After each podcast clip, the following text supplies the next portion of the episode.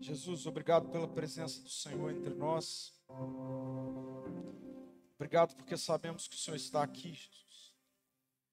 E obrigado porque nós sabemos que o Senhor continua nos fazendo esse convite gracioso para entregarmos as nossas vidas, a nossa história e te seguir.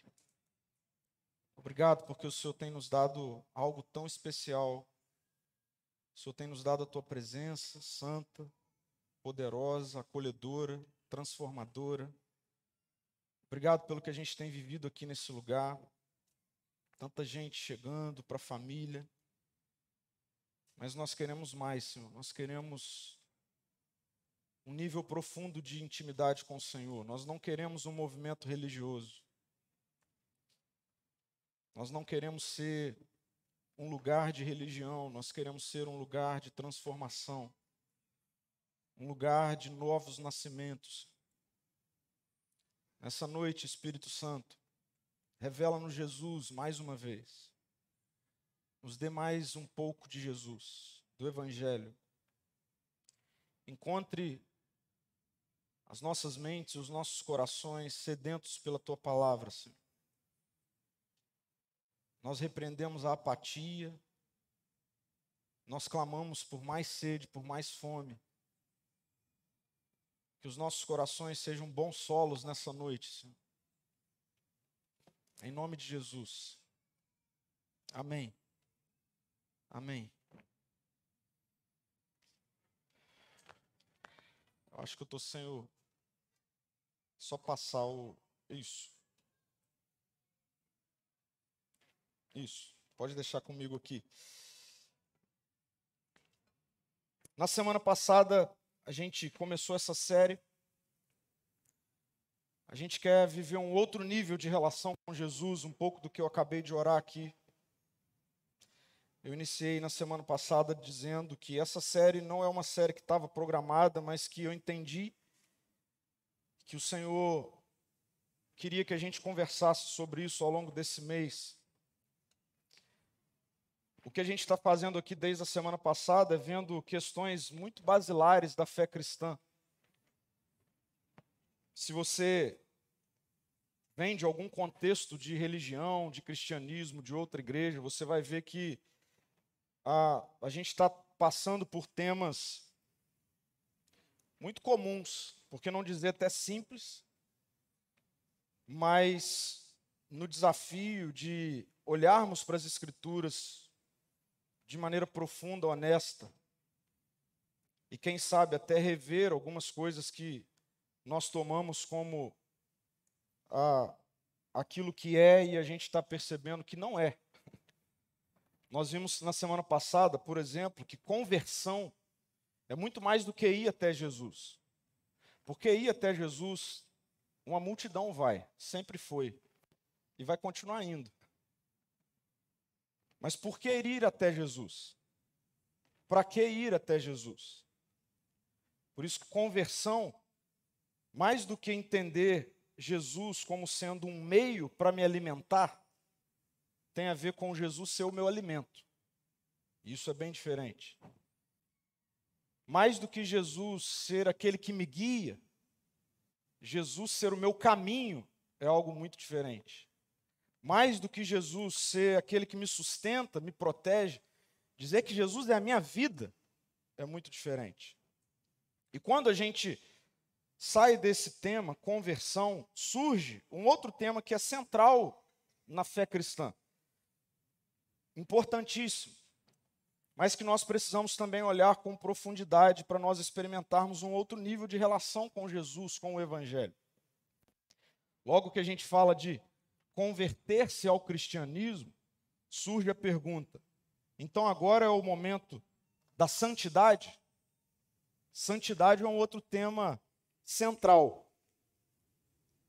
A gente, logo que começa a falar sobre isso, ah, eu fui batizado, ah, eu me converti a Jesus, aí já vem, a gente começa a pensar, então agora vem um processo de santidade. E esse é um assunto que, por vezes, ele ele é tratado de maneira confusa. E às vezes o mais grave do que ser confuso, é tratado de maneira incoerente com as Escrituras, com o Evangelho. Quatro interpretações do senso comum sobre esse tema, pelo menos, surgem. Quando a gente fala, pensa em santidade, há de se pensar em santidade como um estado de perfectibilidade moral. Então, santidade tem a ver com aquele que não peca. Santo é quem não peca, quem não tem pecado. Quem aqui nunca pensou assim ou ouviu isso, não é verdade? Santidade, santo, é o que não peca, é esse estado de perfectibilidade moral. Ou ainda, quando nós falamos pensando em santidade, o senso comum tende a olhar para a santidade como esse processo rumo à perfeição. Daí vem processo de santificação. Processo rumo à perfeição. E aí a gente sai desses dois pontos e a gente cai nos outros dois, que eles quase que estão engatilhados nesse, que é pensando em santidade como sendo esse estado de perfectibilidade moral, de processo rumo à perfeição. Aqui no chão da terra, aqui nesse tempo nosso, a gente tende a pensar assim: bom, isso é algo inatingível. Eu me conheço, eu olho para a minha vida, você se conhece. Aí a gente começa a dizer: não, é inatingível ser santo. Porque a gente está pensando nesse ambiente, nesse lugar, nesse estado de perfectibilidade moral. E aí a gente vai para um outro aspecto do senso comum que é encarar a santidade como sendo uma condição de excepcionalidade. Aí a gente pensa assim, em algumas pessoas excepcionais, não é verdade? Em que a gente olha e a gente fala assim: não, Fulano é santo. Fulano é santo. Casos excepcionais de, de ser humano. Então, o senso comum acredita que são verdadeiras não apenas a noção de que ninguém é santo, como também, e mais ainda, a de que não é possível ser santo.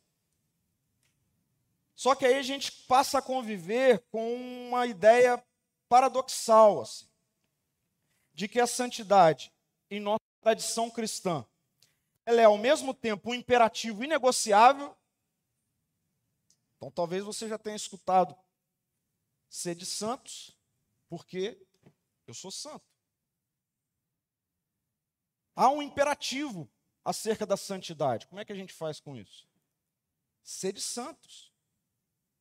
Mas aí a gente lida nesse paradoxo, de um lado como um imperativo inegociável e do outro lado como uma impossibilidade. Aí a gente fica perdido. E aí a gente fica confuso. E aí a gente lida com esse tema tão importante, tão central, como a gente lida com vários outros temas. A gente vai lidando mais ou menos. O que é santidade?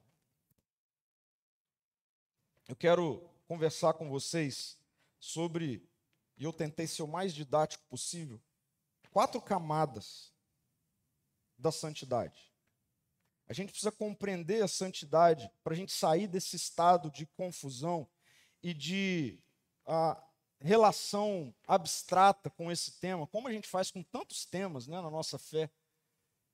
Para a gente entender isso, nós precisamos olhar, e aqui eu trago quatro perspectivas, quatro camadas que se entrelaçam, estão conectadas uma à outra, para a gente não apenas compreender santidade, mas também viver santidade, que é uma maravilhosa notícia, vocês vão ver isso.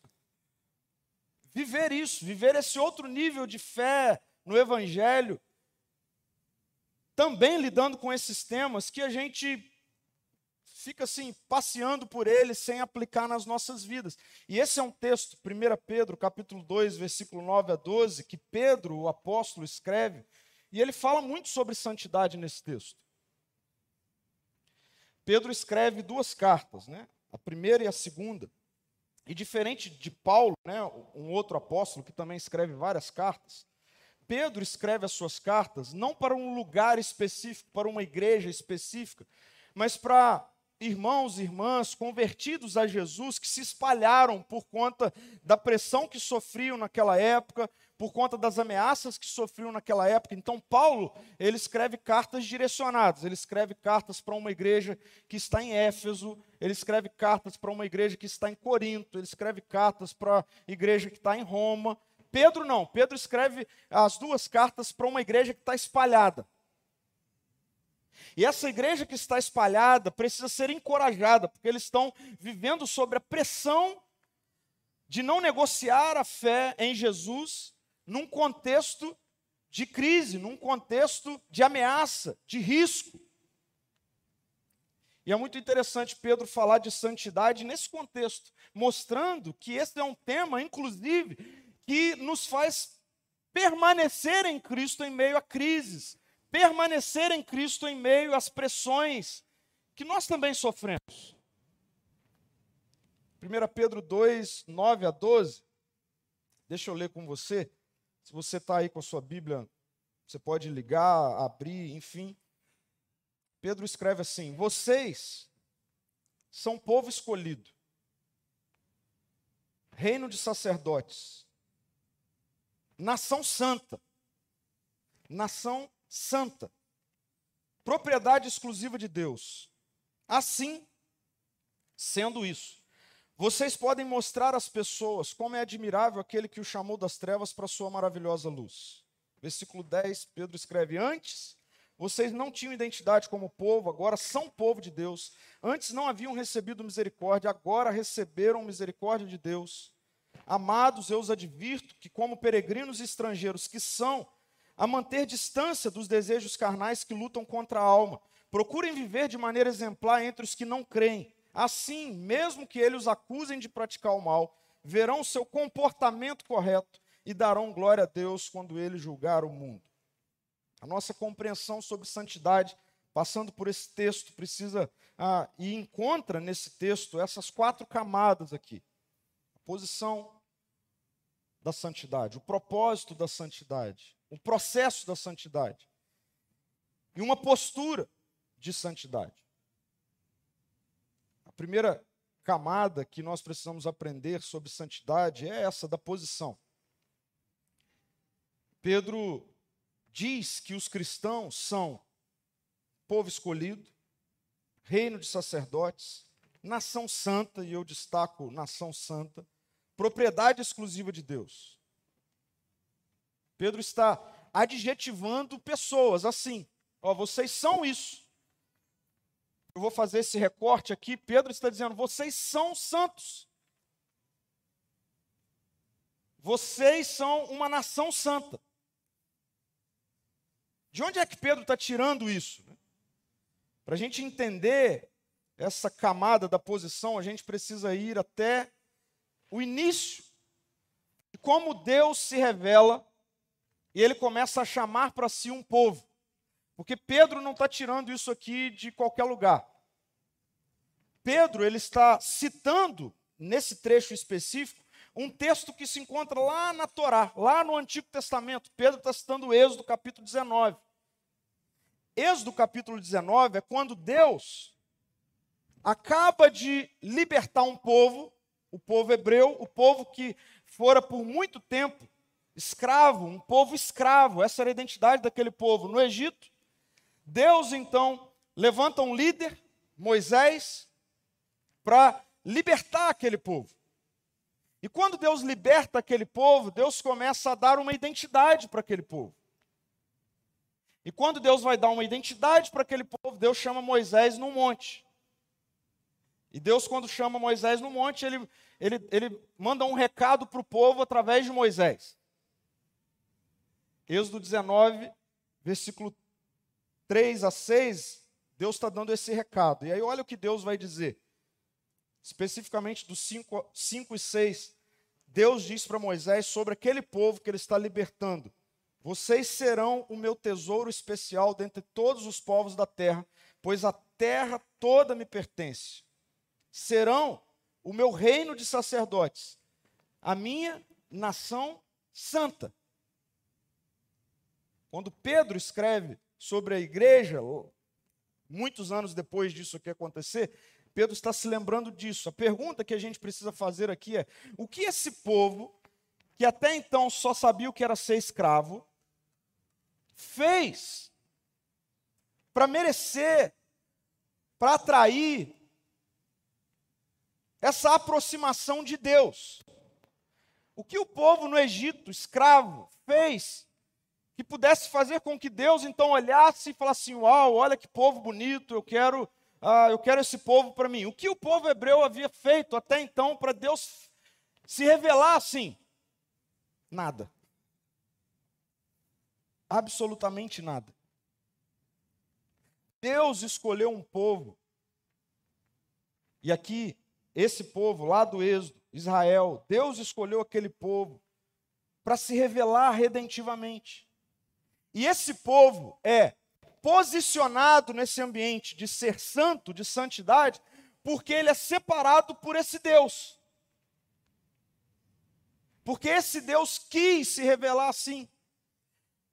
Esse povo é santo porque Deus quis que esse povo fosse dele, propriedade exclusiva dele, para viver os propósitos dele. Então, quando Pedro agora se refere a essa igreja que está espalhada, como eu já coloquei, com esses adjetivos dos quais está, vocês são uma nação santa, um povo santo, a pergunta que a gente precisa fazer para aquele povo e para esse povo que está aqui é: o que foi feito por aquele povo e por nós para a gente receber esse título, santo?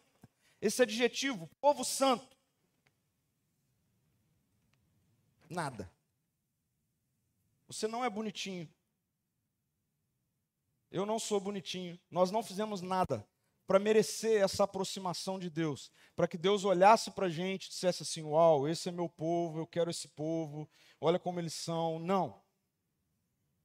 Portanto, é fundamental para a gente entender santidade de forma profunda e aplicada à vida, a gente entender que santidade, num primeiro momento, é uma posição que vem de Deus. E que não passa por absolutamente nenhum mérito, nenhum esforço. Da minha parte ou da sua parte. Não foi assim com o povo hebreu, não foi assim com a igreja do primeiro século, não é assim comigo e com você. Não é porque somos evangélicos, cristãos. Não, é porque Deus escolheu se revelar. Isso fica claro quando Pedro, no versículo 10, né, Pedro mostra isso de forma muito clara. Ele diz assim: Antes vocês não tinham identidade como povo. Escravo não tem identidade, a não ser escravo. Ele não é dono de si, ele não tem a, autoridade sobre si. Quando Pedro está dizendo, antes vocês não tinham identidade como povo, ele está novamente remetendo aquele povo que fora escravo no Egito. Ele está dizendo: olha, vocês eram sem identidade, mas agora são povo de Deus. Por quê? Porque Deus quis. Antes vocês não haviam recebido misericórdia, mas agora receberam misericórdia de Deus. Então, nesse sentido, nós precisamos compreender a santidade como uma posição, preste atenção nisso, efetuada por Deus na vida daqueles que estão em Jesus. Efetuada por Deus. A santidade, nessa perspectiva, diz respeito à relação que um Deus que é santo estabelece com um povo. É um movimento unilateral. Vem de Deus para um povo. É graça, é misericórdia, é favor, não é mérito. E precisa ficar claro isso, para que a gente entenda santidade nas próximas camadas e isso se aplique de forma coerente com as Escrituras na nossa vida. Então, primeira coisa, entenda: ser santo, ser santa, é uma posição que vem de Deus e não é por mérito meu, seu, de ninguém. E aí, a gente pode falar de uma segunda camada do entendimento acerca de santidade, que é qual é o propósito disso? Por que, que Deus escolhe um povo que estava lá escravo? Por que, que Deus escolhe você e a mim? Se não é nada que tem a ver com a gente, se não é nada que tem a ver com a, a, algo que eu fiz para merecer isso, por que, que Deus fez isso? Para a gente entender o significado de uma vida de santidade, nós precisamos basicamente responder duas perguntas. Primeiro, santidade para quê? E santidade para quem? Para quê e para quem esse negócio se aplica de santidade? A resposta da religião é: religiosamente, muitos de nós fomos condicionados a responder essa pergunta: santidade para quê? Santidade para quem? Assim, santidade para mim. Como assim? Para quem? Para mim. Santidade para mim, porque à medida em que eu me envolvo nesse processo de santidade, para mim, em que eu vou me tornando cada vez mais santo, eu usufruo de uma vida boa. Ou ainda, santidade para que, envolvido nesse processo, eu conquiste ainda mais as bênçãos de Deus. Afinal, eu quero agradar a Deus com a minha santidade. Muitas vezes nós entendemos isso. Não, eu preciso estar inserido nesse processo de santidade, eu preciso me esforçar nesse processo de santidade, porque assim eu agrado a Deus. Aliás, Deus disse: sede santos, porque eu sou santo. Santidade tem a ver comigo. E aí, sabe o que acontece, ou o que aconteceu, ou o que vem acontecendo, à medida em que nós interpretamos santidade dessa forma? Duas coisas acontecem. Primeiro, nós nos afastamos dos que não creem. Quando a igreja entendeu que a santidade tem a ver com ela, a igreja se afastou dos que não creem. E segundo, afastou os que não creem dela. E talvez você já tenha convivido com isso. Ah, depois que você conheceu Jesus, depois que você se converteu, você nunca foi mais num almoço da família. Você nunca mais foi num aniversário. Ah, você não vai mais nos eventos, na confraternização da empresa. Ah, por quê? Porque agora eu sou santo.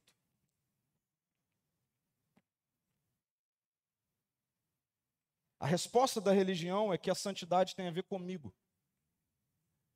Tem a ver com uma casca de autoproteção.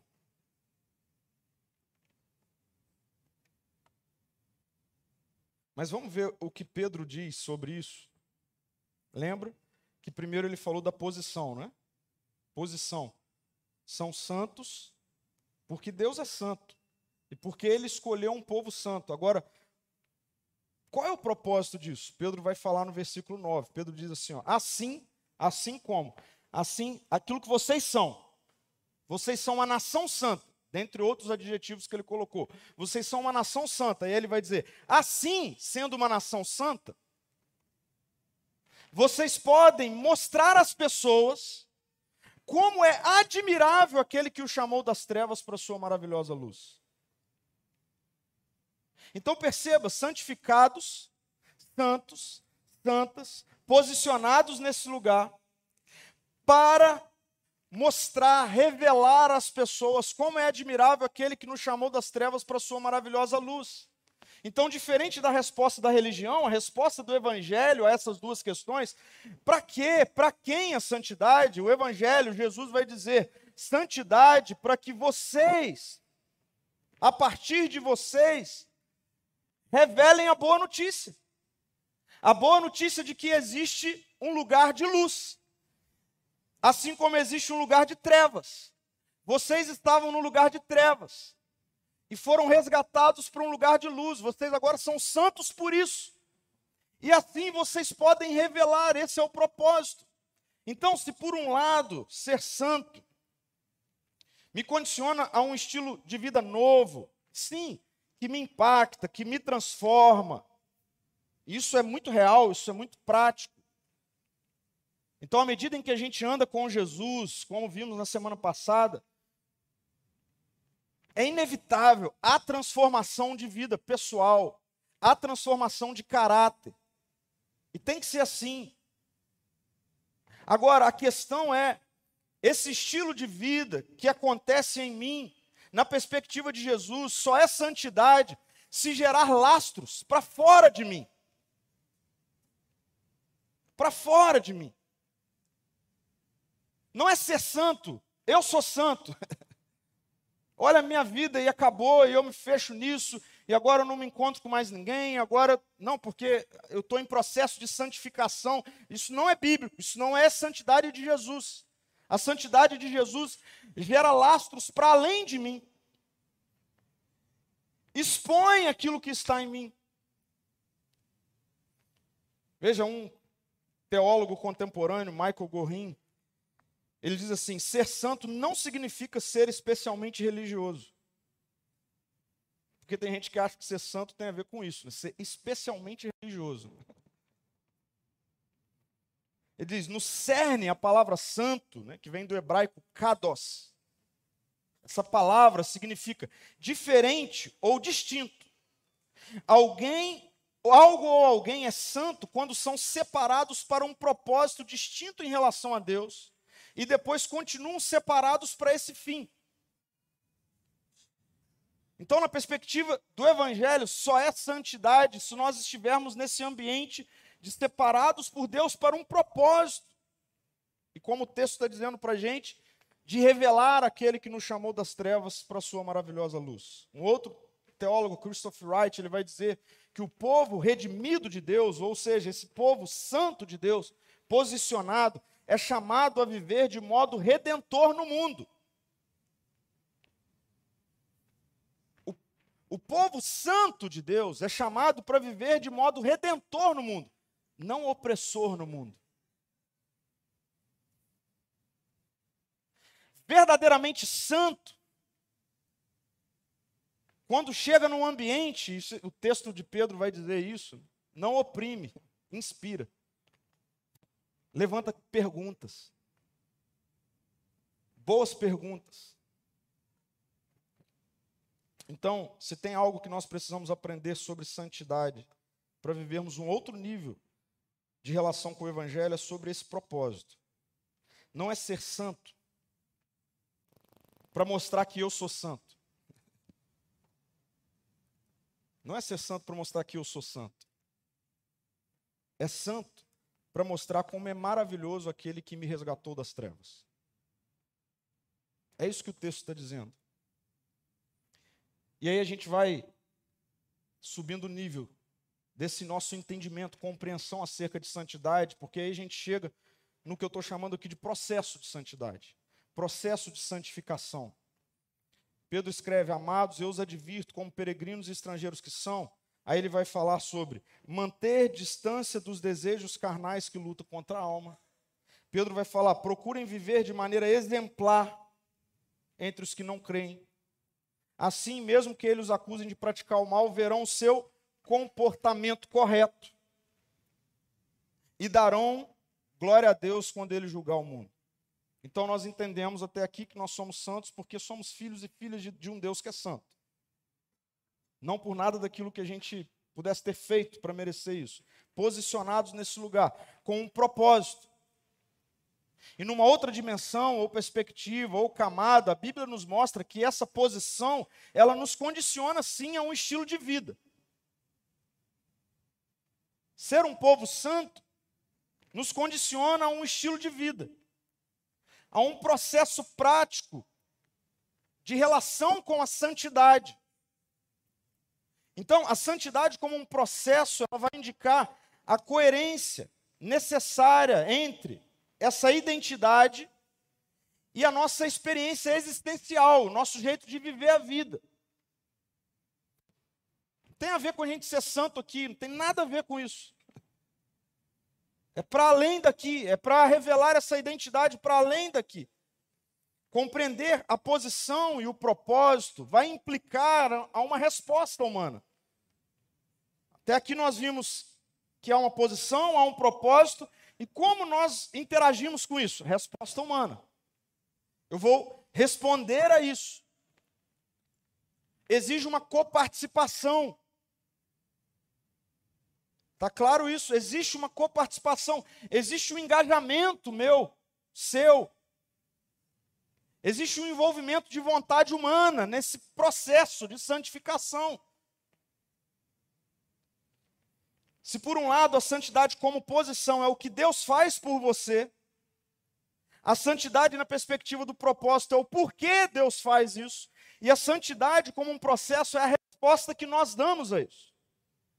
Qual é a resposta que nós damos a isso?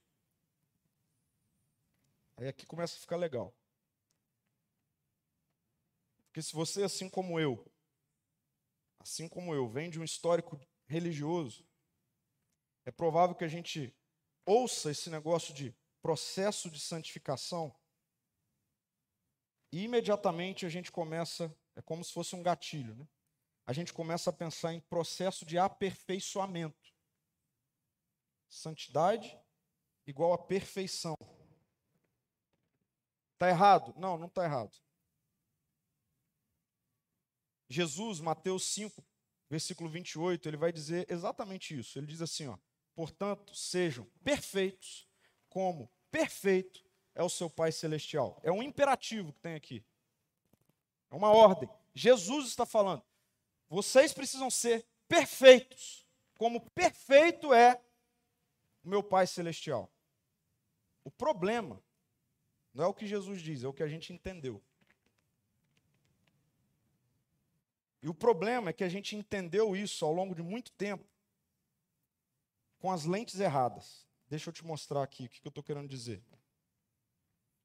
Existem duas maneiras da gente entender o que Jesus está falando aqui. Uma, e é o que acontece na maioria das vezes, é com as lentes da filosofia grega, de Platão. Mas só que Jesus não é grego, ele é judeu. Para a filosofia grega, perfeito é aquilo que não muda. Ok? Para a filosofia grega, perfeito é o que não muda. O conceito grego de perfeição é algo estático, inflexível. Portanto, perfeito para os gregos tem a ver com o que não tem defeito algum. Sem defeito, sem falha. Por isso que Platão vai dizer que no mundo real não existe perfeição. Está vendo como a gente é mais platônico do que cristocêntricos? Né? Porque aí a gente lida com a santidade assim. Não, não tem como ser perfeito. É porque a gente lida assim. Não tem como ser sem falha. O resultado dessa compreensão de santidade assim são pelo menos dois resultados. Primeiro, essa visão de perfectibilidade, ela se fosse assim, no aspecto positivo dessa reação, ela nos lança numa angústia. Quem aqui nunca ficou angustiado, né? Poxa, falhei, errei de novo. E aí isso gera uma angústia, né? Porque a gente lida com santidade, com perfeição nessa perspectiva de que ser santo é ser sem defeito. Grego. E aí quando a gente percebe que nós não somos sem defeitos, nós caímos na angústia. O problema é que isso também nos faz religiosamente cair Sabe onde? Na hipocrisia. A gente realmente tenta parecer ou comunica que nós somos sem defeito. Aí é assim que a gente lida com santidade. Né? O problema é que não tem nada a ver com Jesus isso aqui. E ao fazermos isso, nós limitamos santidade a esse conceito grego de perfeição. Logo, nós não sabemos aplicar santidade nas nossas vidas. Aí a gente fala assim: ah, quando eu morrer, vai estar tudo resolvido, eu vou estar perfeito. Mas e a perfeição para Jesus? Porque Jesus continua falando comigo e com você: sejam perfeitos, como perfeito é o seu Pai Celestial. Como é que a gente faz com isso? Como é que a gente faz com isso? Uma vez entendendo que existe esse conceito grego, a gente precisa olhar para Jesus e perguntar: vem cá, Jesus, o que o senhor está querendo dizer com isso? E para a gente saber o que Jesus está querendo dizer com isso, aqui é só a gente ler o que vem antes. O que vem antes é Jesus falando assim, a partir do versículo 43 de Mateus 5: Vocês ouviram o que foi dito. Ame o seu próximo e odeie o seu inimigo. Jesus está falando assim, ó.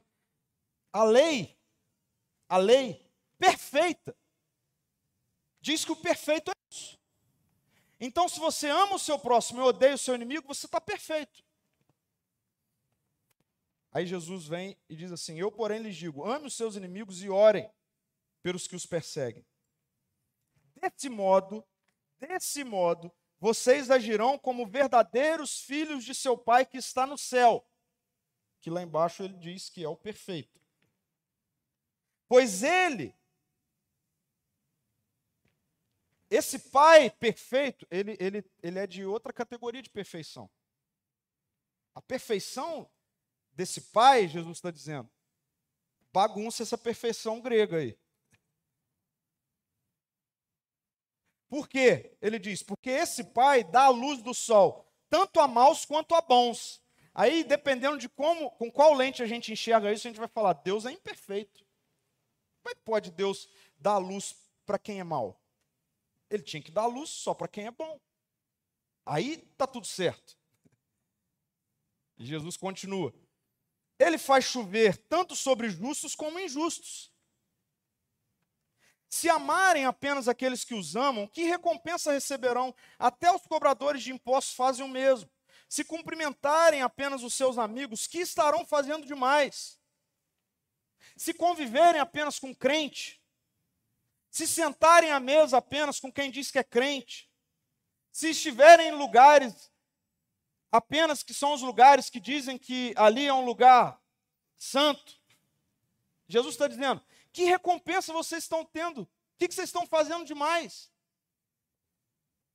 E aí Jesus diz: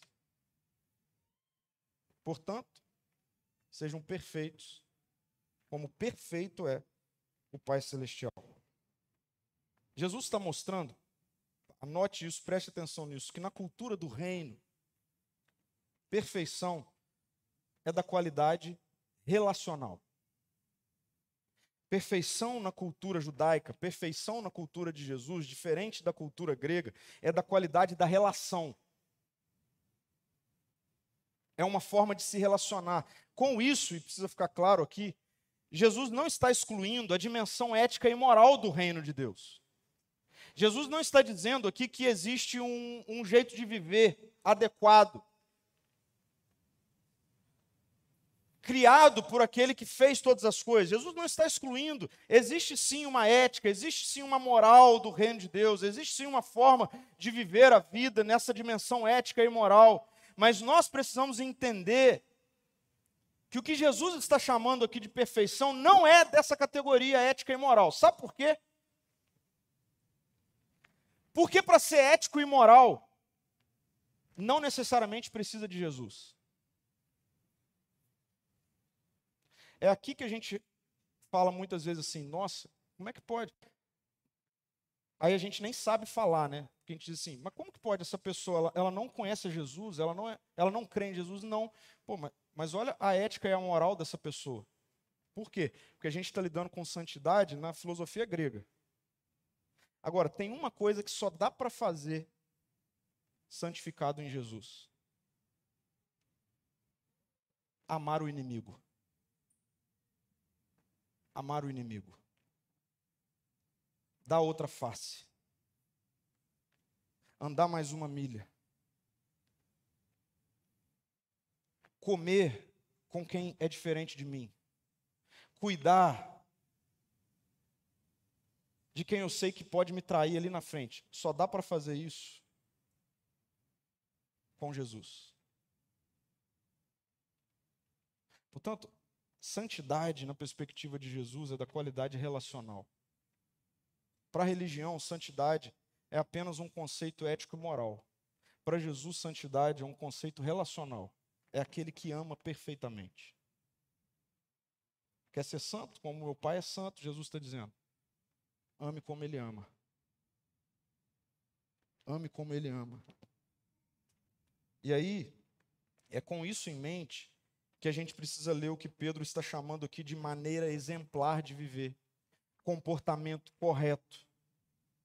Porque, sim, por um lado aponta para uma ética, para uma moral, mas nós precisamos entender isso aqui nesse ambiente da santidade de Jesus, que tem a ver com um aspecto relacional.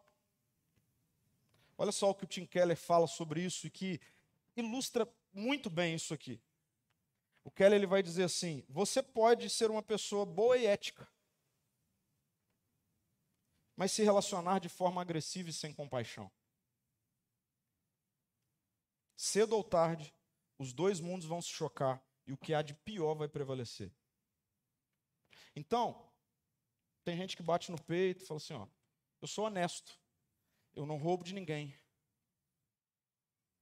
eu não falo mentira,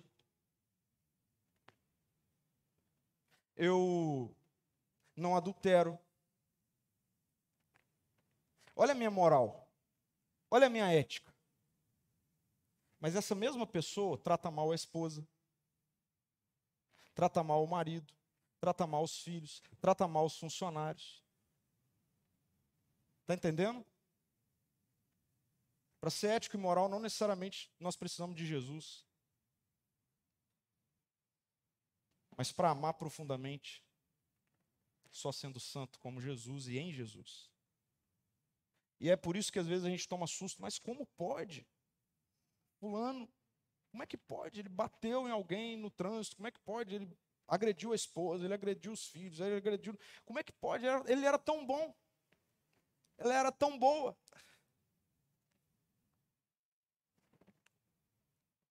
Viver de maneira exemplar ou ter comportamento correto na santidade de Jesus, grave isso, é da qualidade do relacionamento. Relacionamento. Mesmo Keller vai falar assim, e a gente precisa aprender isso aqui para a gente viver santidade, ok? Nem todo mundo é seu irmão ou irmã na fé. Nem todo mundo. Mas todo mundo é o seu próximo. Você convive, eu convivo com pessoas que não creem. E nessa dimensão da compreensão da fé cristã, sim, não é irmão ou irmã na fé, mas é o próximo. E nós somos chamados a viver em santidade, amando o próximo. Independente de que próximo ele seja, como ele esteja vivendo, qual é o estereótipo dele, preste atenção nisso. Nós somos chamados a viver em santidade, a amar em relacionamento qualquer pessoa, de todo jeito, todo tipo, como elas estão, independente se elas creem ou se elas não creem.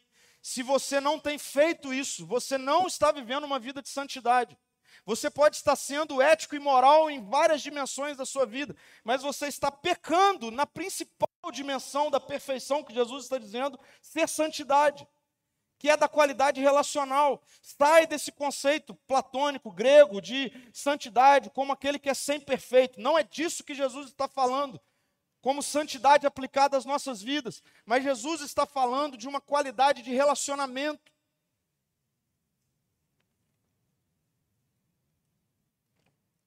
Ser ético, ser, ter uma moralidade inquestionável, sem a capacidade de amar não tem a ver com santidade. Para a filosofia grega, perfeito é não errar. Para Jesus, perfeito é quem tem a capacidade de amar. Isso é muito diferente. Richard Foster, ele, na sua poesia, ele diz: santidade é a bondade em chamas. Isso é maravilhoso. Santidade é a bondade em chamas. Então, daqui para frente, entenda processo de santificação em sua vida como processo onde Jesus está te levando a se relacionar cada vez mais na dimensão desse amor perfeito, sacrificial com o próximo. Com o próximo. E por fim, eu quero chegar nessa quarta e última camada, que é qual a postura que nós vivemos como alguém que é santo, como alguém que é santa. Que postura nós temos? Porque aqui está a oportunidade de nós vivermos essa santidade numa outra dimensão, num outro nível. Que para você e eu vivermos, experimentarmos uma vida íntegra de santidade, nós precisamos aprender isso aqui, essa postura aqui.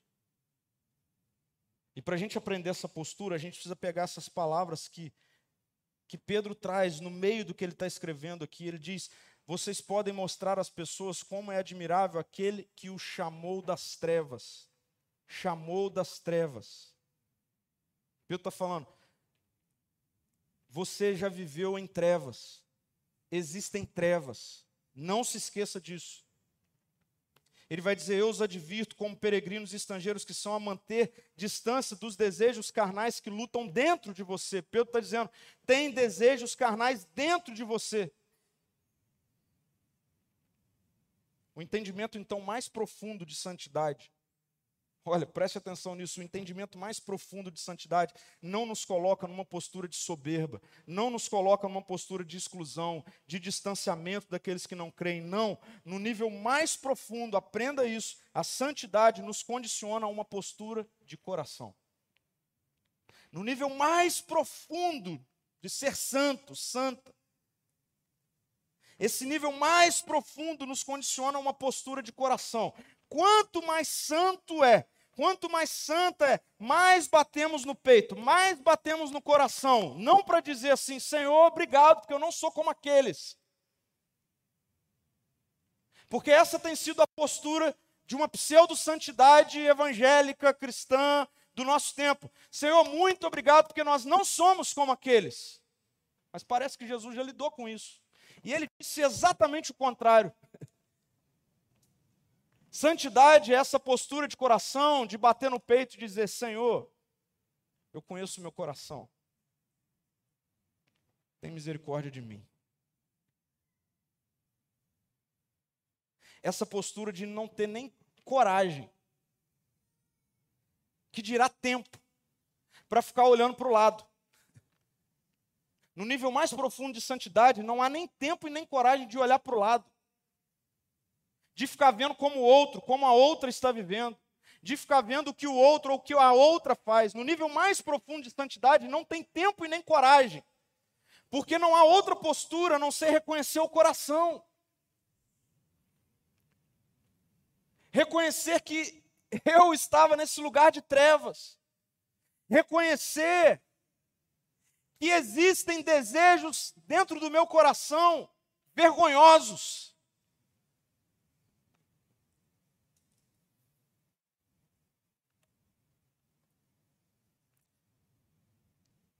Eu acho incrível o que o Henry Noah escreve sobre isso, quando ele diz assim: ó, mais que um padrão de conduta, a santidade implica um tipo de coração. Preste atenção nisso. Santos são especialistas da alma humana. E por isso mesmo conhecem o pecado em sua dimensão mais profunda. Por quê? Porque eu conheço o meu coração sabem que existe uma fissura na interioridade de todo ser humano e por isso se sustentam não em suas aparentes virtudes, mas na misericórdia e na graça de Deus. No nível mais profundo de santidade, não existe celebração das virtudes. No nível mais profundo de santidade, só existe quebrantamento e reconhecimento de que tudo vem pela misericórdia e pela graça de Deus no nível mais profundo de santidade.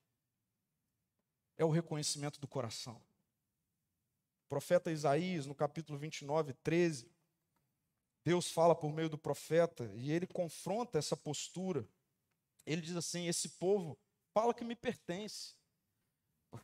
Parece que Isaías está escrevendo hoje, século 21, né, para a igreja do Ocidente aqui. Este povo aí, evangélico, cristão, fala que me pertence honra-me com os lábios, mas o coração, o coração está longe de mim. O coração está longe de mim. Isso precisa mudar até a nossa forma de orar. No nível mais profundo de santidade, como sendo esse tipo de coração, até a nossa forma de orar muda. Como um povo que é santo e santa. Mais uma vez citando Henry Noah, ele diz assim: oração não são as palavras que Deus ouve, mas sim é o coração que Deus vê.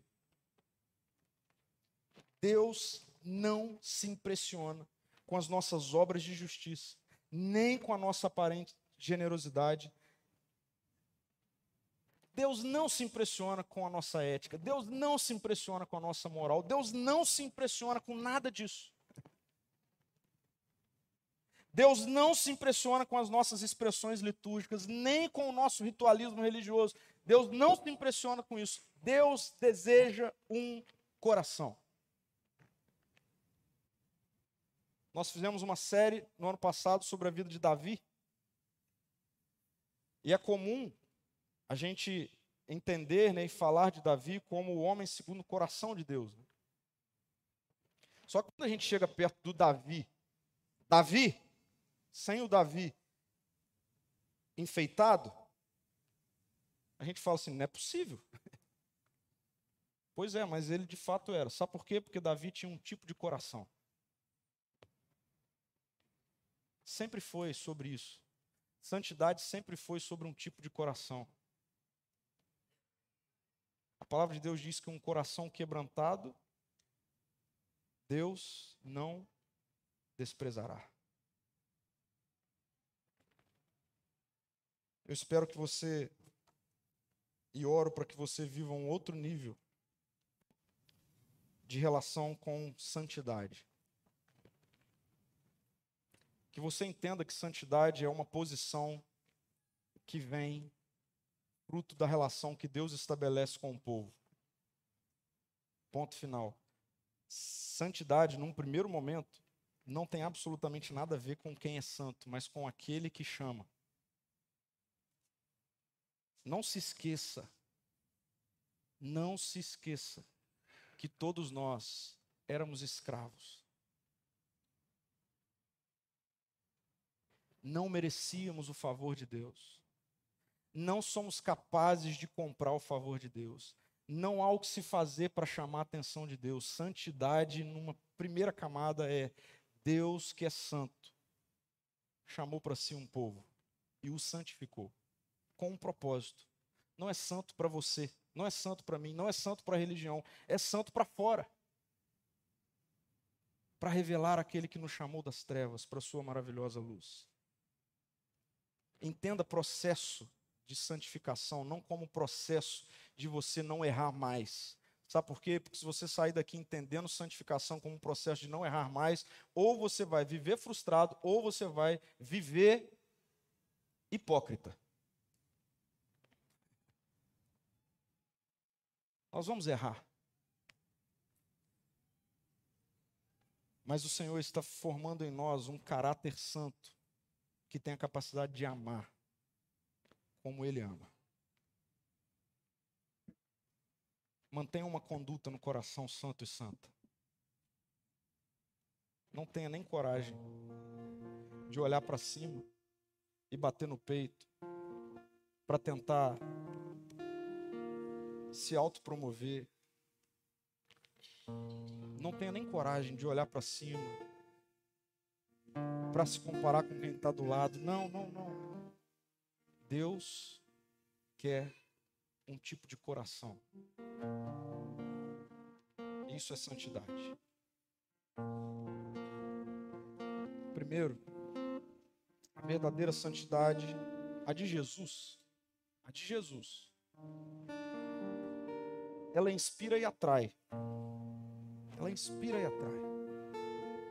Já a santidade da religião, essa pseudo-santidade, ela oprime e afasta. Então, qual é a nossa prática, reflexão a partir disso aqui? Se o seu entendimento por santidade tem te afastado dos que não creem e tem afastado os que não creem de você, pare. Você não está vivendo a santidade de Jesus. Pare. Dê um passo atrás. Porque Jesus quer que você viva entre os que não creem. Jesus quer que você vá para a confraternização da empresa no final do ano. Jesus quer que você vá para o almoço na família, independente de quem esteja lá.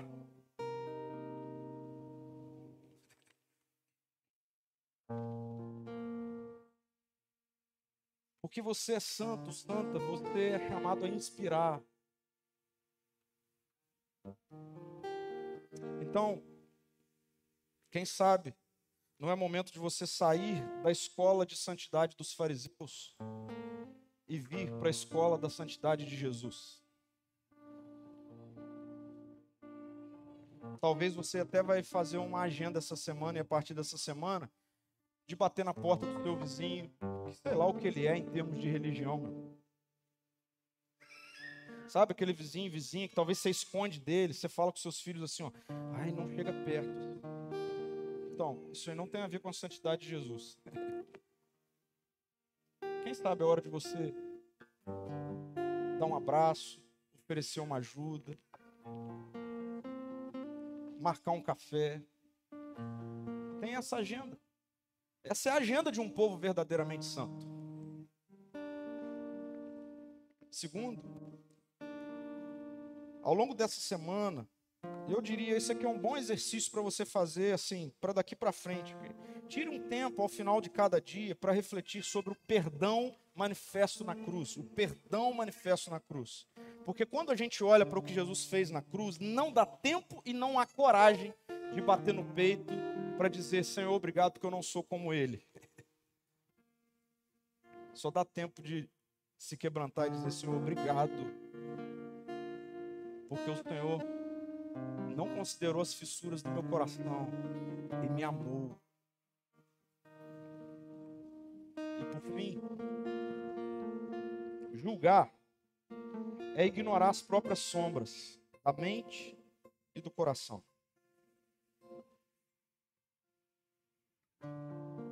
Pare de julgar. Você não foi chamado para falar do outro, da outra. Não, não. Isso não tem a ver com santidade. Não tem a ver. Eu acredito que Jesus está nos chamando para esse outro nível de relação com Ele.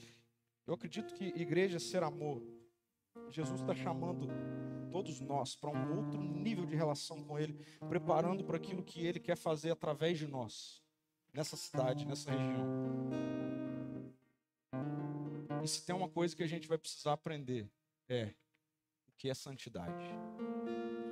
Para quem e para quem? Que bom que Jesus entrou nos dias mais sombrios da minha vida e da sua vida e fez morada em nós. Feche seus olhos, vamos orar. Obrigado, Jesus, porque o Senhor nos chamou e nos santificou e a gente nem sabia o que era isso. Porque a única coisa que a gente sabia ser era escravo. Escravo do ego, escravo do pecado, escravo da queda, escravo de tudo aquilo que corrói a humanidade, o ser humano. E o Senhor, um Deus Santo, se aproximou de nós, nos amou, estendeu graça, perdão e agora nos chama de um povo santo. Tela na nossa mente, no nosso coração, que há um propósito disso. E o propósito para isso é o Senhor se revelar a um mundo que está clamando por libertação. Que a nossa santidade, então, Jesus, seja essa capacidade perfeita de amar, sem medo, que o nosso coração seja essa conduta, essa postura de quebrantamento todo dia. É assim que nós respiramos aliviados, porque assim podemos ser santos, porque é assim que o Senhor nos chamou para sermos santos.